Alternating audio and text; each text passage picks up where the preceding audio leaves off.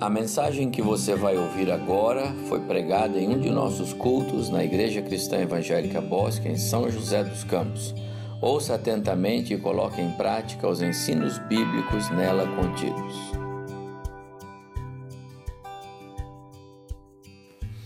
Eu quero falar nesta manhã, é, com foco, evidentemente, na celebração de hoje, que é o Dia dos Pais mas eu quero falar para todos vocês, em particular os maridos, esposos, né?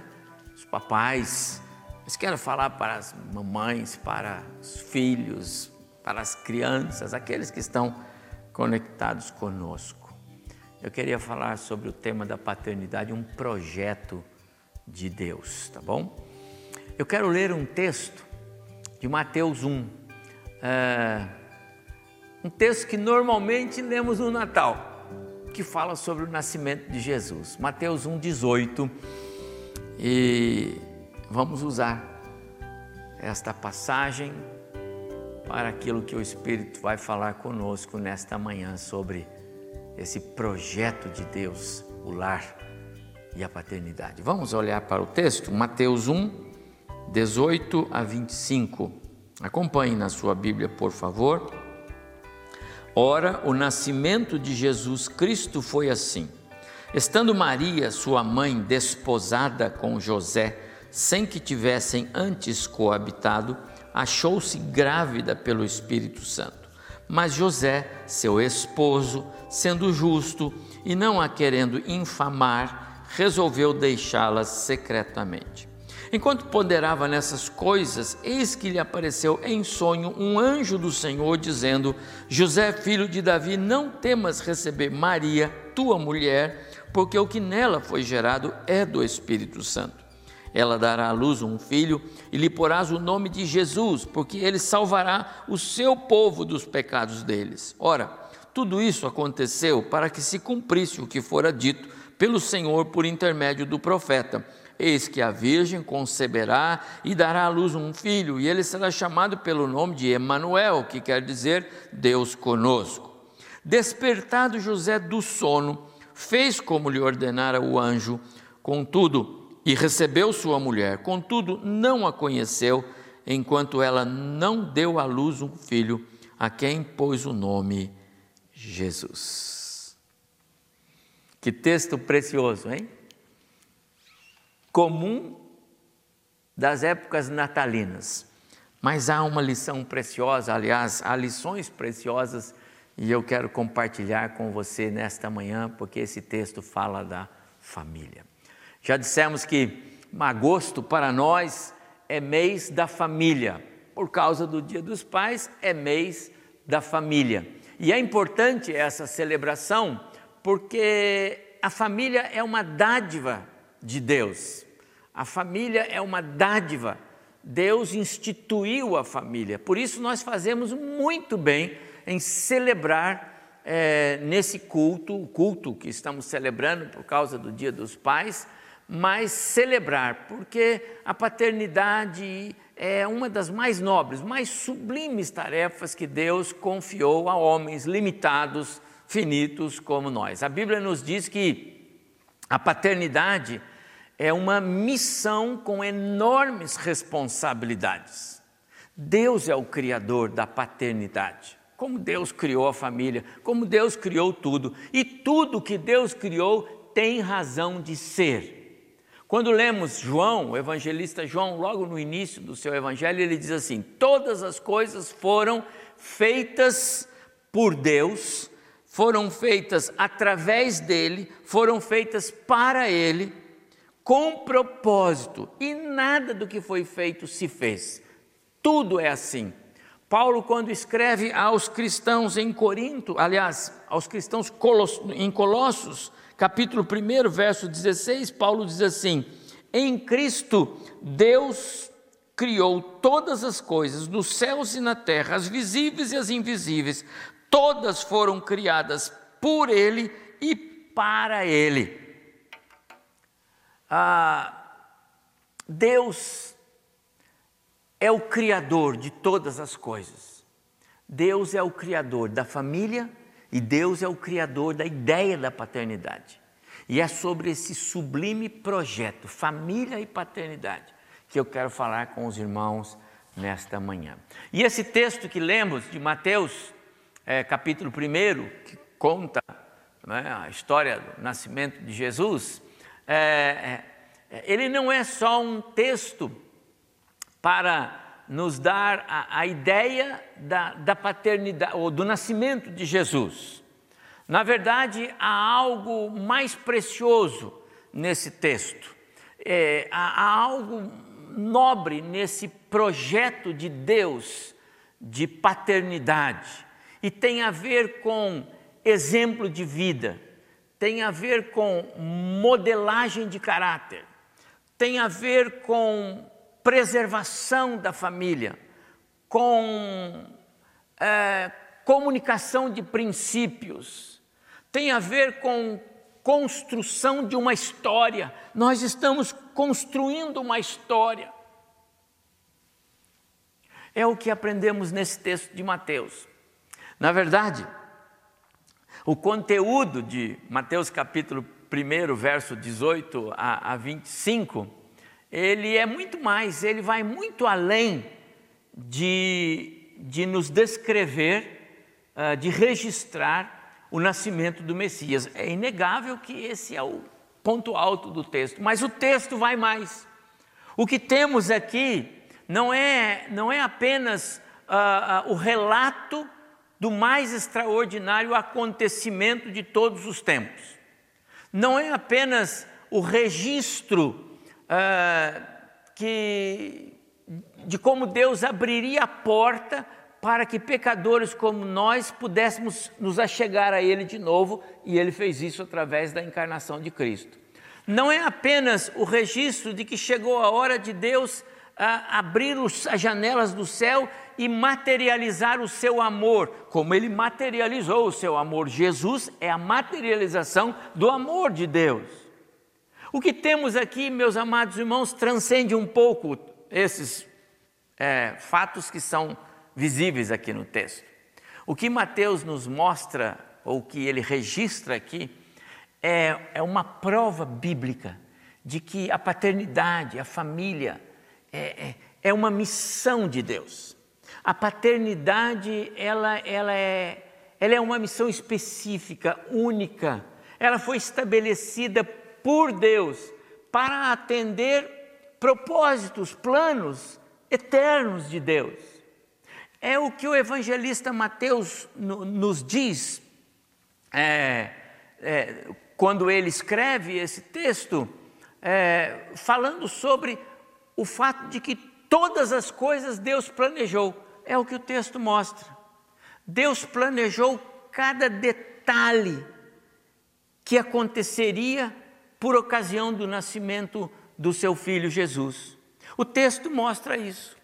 O texto mostra que Deus, e eu vou falar isso com os irmãos, Deus, na sua eternidade passada, escolheu José, um humilde carpinteiro, né?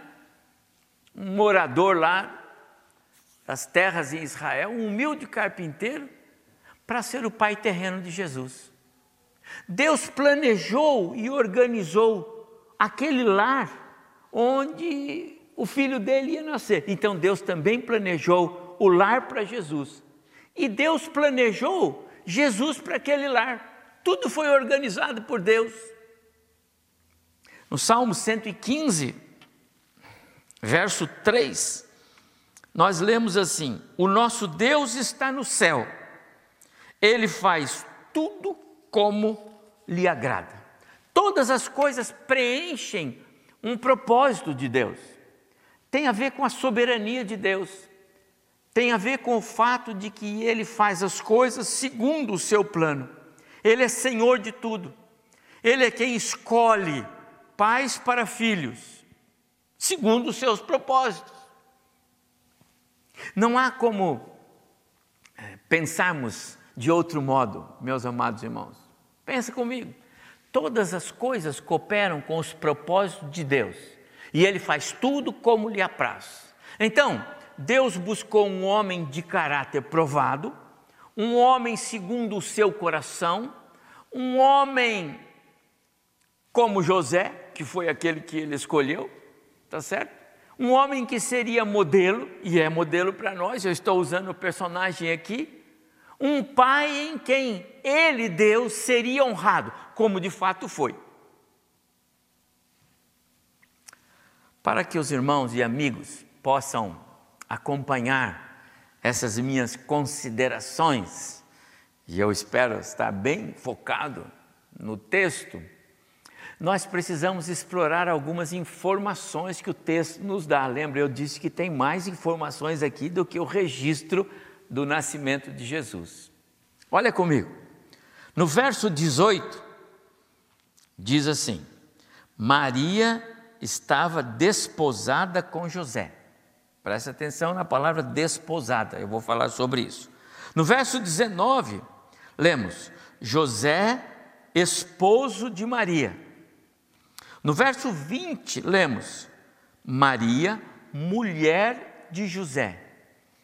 Ah, esses versos e essas referências que eu fiz questão de mostrar para os irmãos, elas nos revelam que lá em Israel, é, o noivado tinha um significado muito maior do que nós estamos acostumados aqui em nossos dias. Sob o aspecto jurídico, o noivado era equivalente ao matrimônio. Por isso, Maria era considerada legalmente esposa. Isso confere com o que nós lemos aqui agora nas palavras do evangelista Mateus. Ele fala sobre Maria como esposa, ele fala como José como esposo, ele diz a respeito do, do compromisso que eles tinham.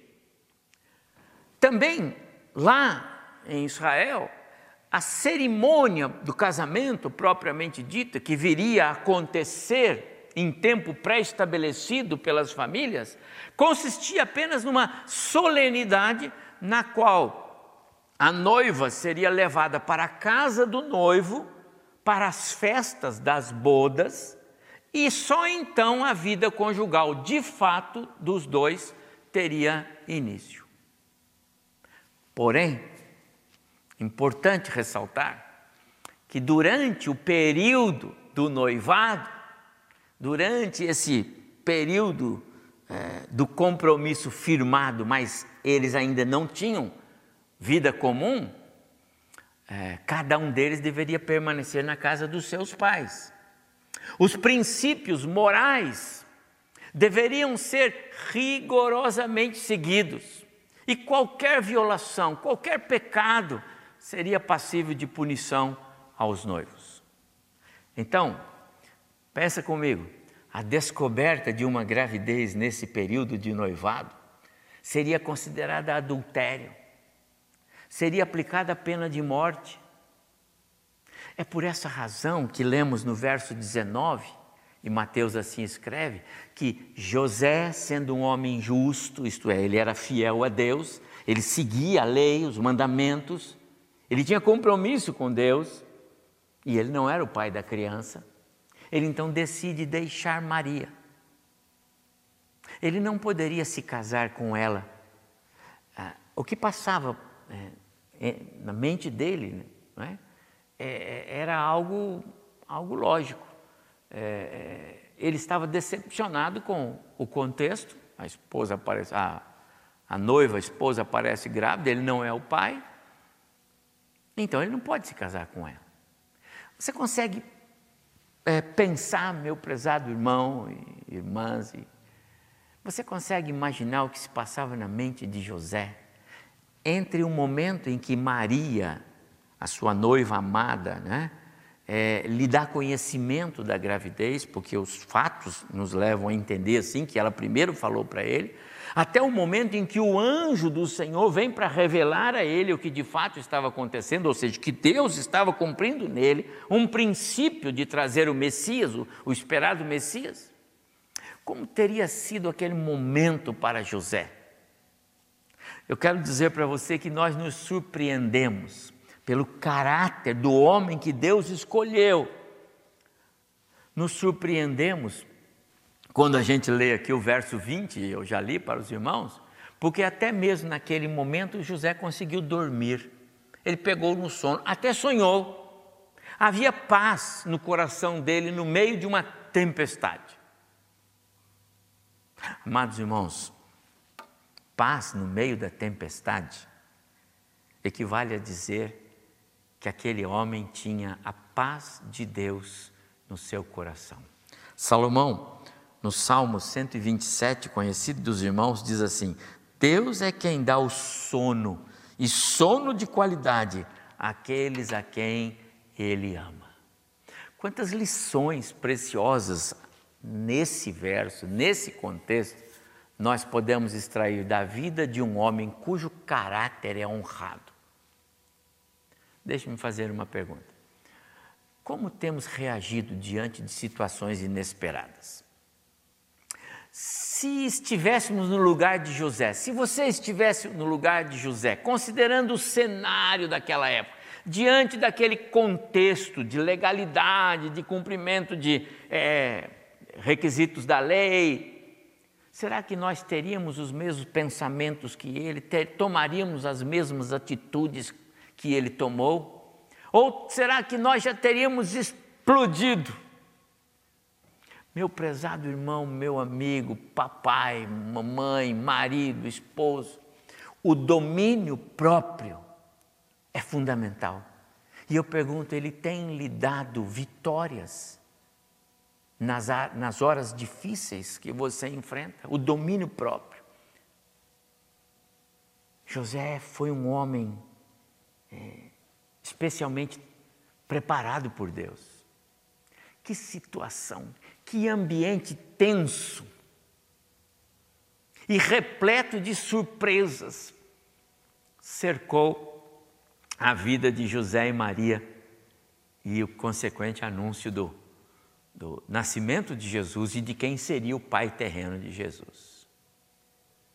Mas então, meus amados irmãos, em meio a todo aquele contexto difícil, né? quando parecia que nenhuma solução mais pudesse existir a não ser enfrentar a vergonha diante da sociedade, diante das pessoas, das famílias, né?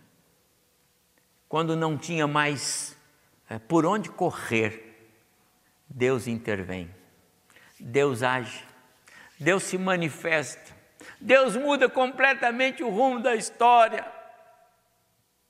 Faça uma reflexão aqui. Deus sempre tem a solução para as nossas crises. Não importa se você acha que não tem mais solução, Deus tem. Deus sempre tem resposta e, e, e essa resposta vai trazer paz à nossa alma. Tem que esperar nele. Mesmo em meio a contextos mais difíceis, você pode imaginar contexto mais difícil do que aquele por vezes coisas impossíveis de serem resolvidas aos nossos olhos, como parecia para José. Ele não era o pai, a esposa está grávida, não tem solução. Mas Deus havia, ainda não havia se manifestado. E que bom, meus amados irmãos, que o José, ele tinha um caráter justo e paciente. E esse caráter justo e paciente não lhe permitiu tomar uma atitude, não deixou que ele fosse precipitado, até que Deus interferiu. E então lemos no verso 20: Enquanto José dormia, o anjo do Senhor lhe apareceu para revelar o que estava acontecendo. Peço novamente a sua atenção para o fato de que José dormia. Eu quero voltar mais uma vez falar sobre isso. Mesmo diante da tempestade que o cercava, mesmo diante da, da decepção, mesmo na crise, o homem de Deus conseguia dormir, porque no coração dele havia paz de Deus. O homem que Deus escolheu para ser o pai terreno de Jesus desfrutava da paz de Deus. A paz de Deus é algo maravilhoso. Essa é a verdadeira paz de Deus, porque ela se manifesta, meus amados irmãos, quando parece que não há paz. Ela se manifesta quando as adversidades se agigantam. e ela impede que nós tomemos atitudes precipitadas, erradas, em meio às nossas tempestades. Então, o anjo do Senhor transmite a mensagem que o próprio Deus mandava para José. Vou fazer uma versão aqui desse, dessa ordem de Deus. Então disse o anjo: Receba Maria como sua mulher. Faça isso sem nenhum temor, porque no ventre dela o que está sendo gerado é o Salvador do mundo. E através da sua mulher virá o Messias. E mais, eu, o Senhor, escolhi você, José, para ser o pai terreno do meu filho. Em outras palavras, meus amados irmãos, é como se o, o Senhor mandasse o anjo dizer para ele assim: José, Deus quer que você seja o pai desse menino que a sua mulher vai ter, porque o que nela foi gerado é obra do Espírito Santo, o filho é meu. Eu, seu Deus, quero que você dê a sua identidade, o seu sobrenome, você vai ser o pai do meu filho Jesus. Você entende o que eu disse lá no começo? Deus escolhe os filhos para os pais, os pais para os filhos, porque Deus já viu os nossos filhos na eternidade passada. Eu creio que Deus me viu antes de eu nascer e me escolheu para ser dele. Então ele já conhecia a minha família, já conhecia o meu pai. Que registro fantástico é esse de Mateus acerca do anúncio do nascimento de Jesus.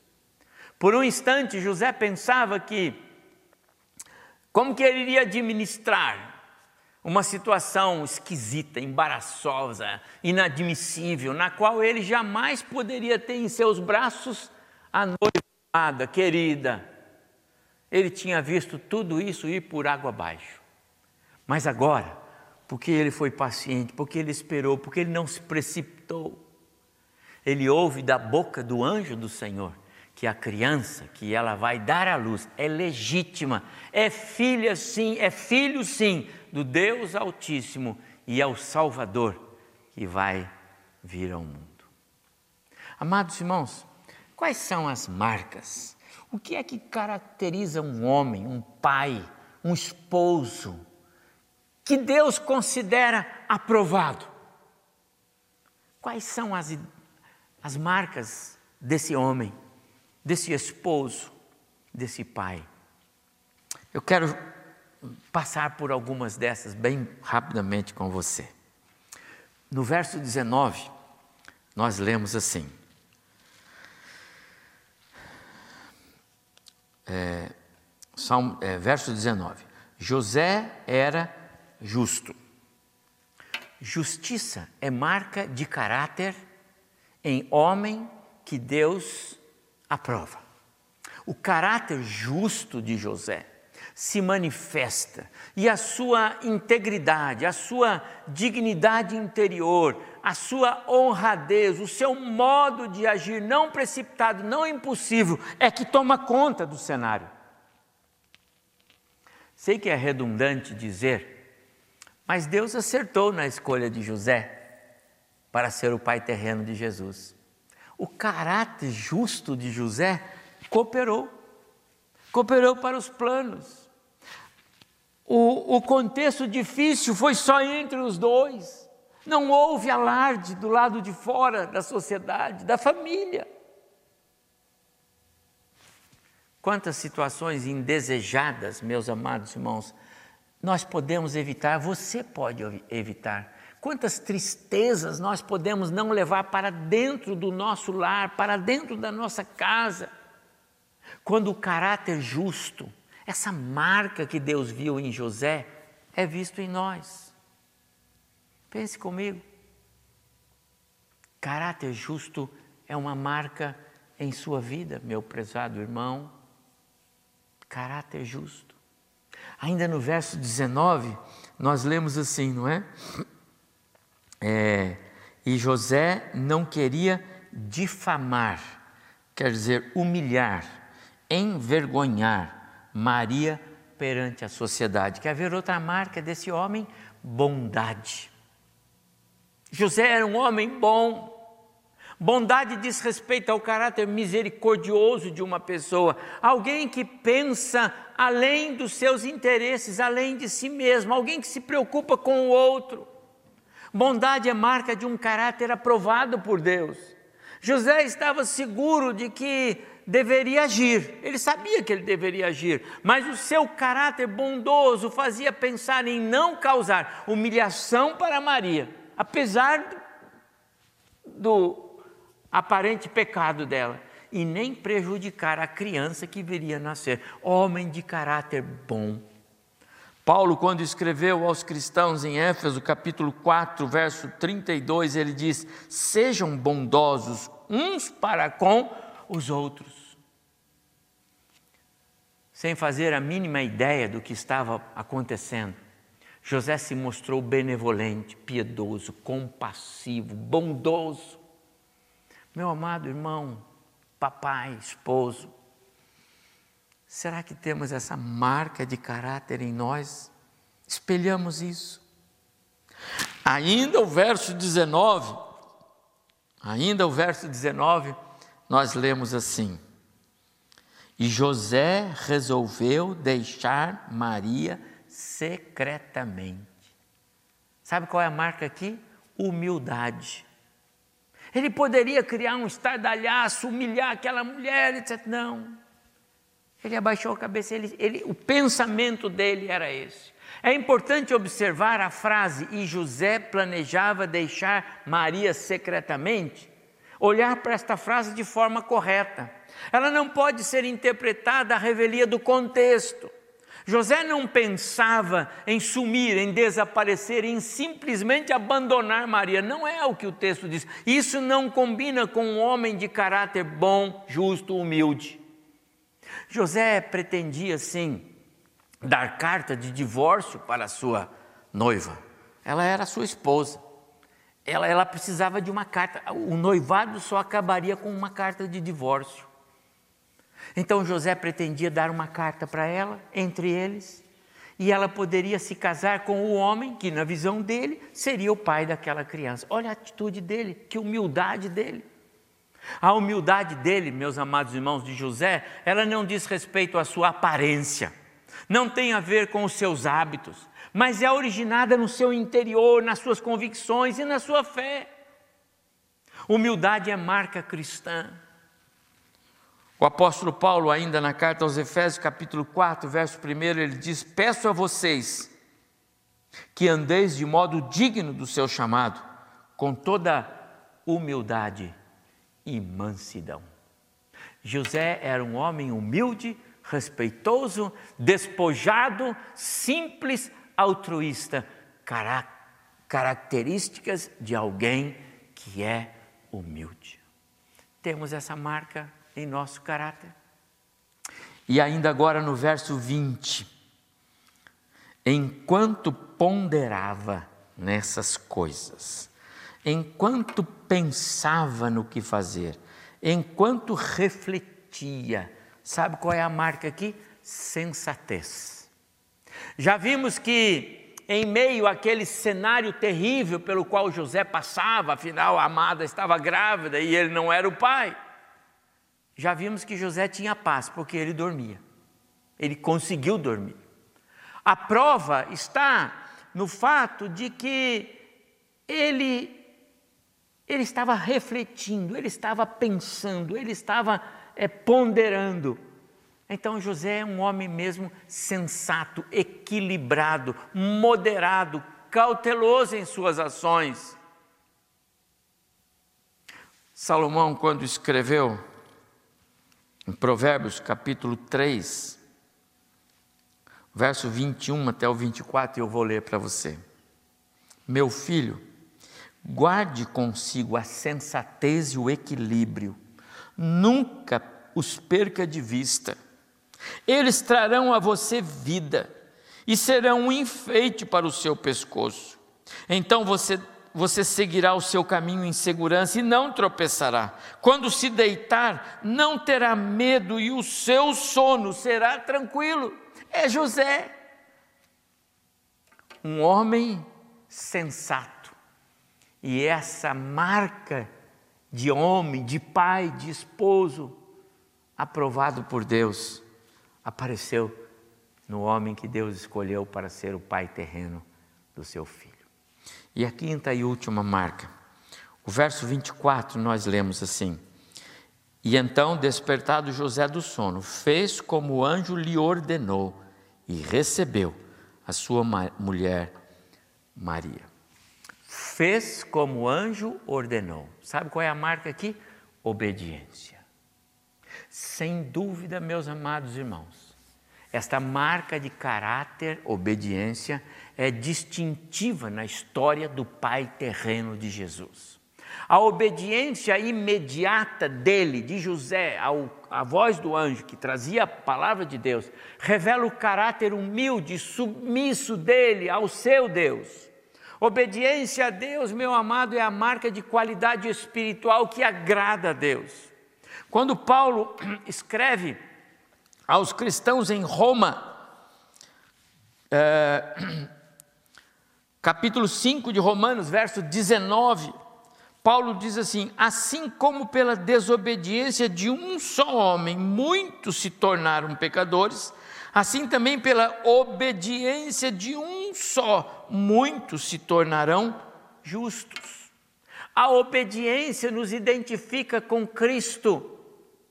A obediência nos identifica com o Filho do Deus vivo que veio a este mundo para nos salvar.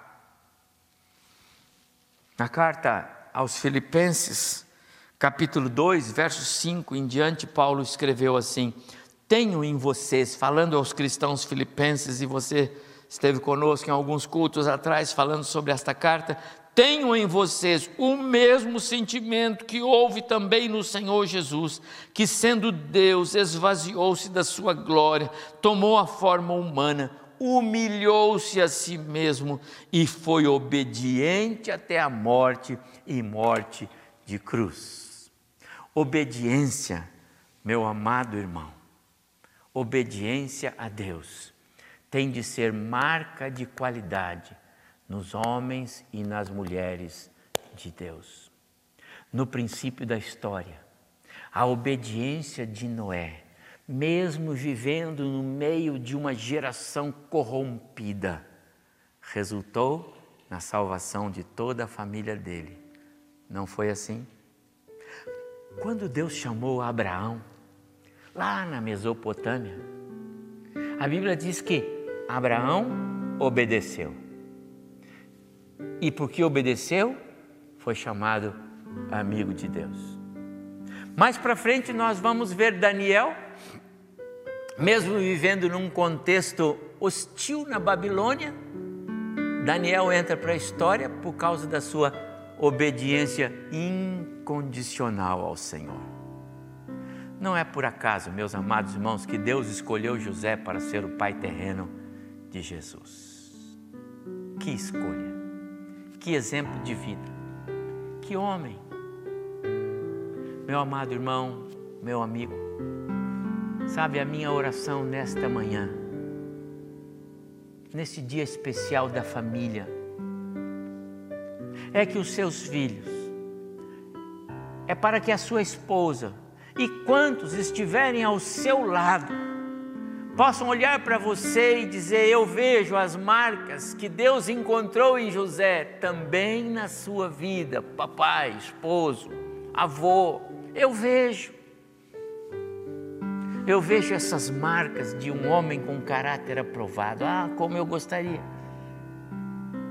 Tomara Deus, sejamos mais obedientes à palavra dEle, mais misericordiosos, mais justos, mais amáveis, mais sensatos, mais humildes.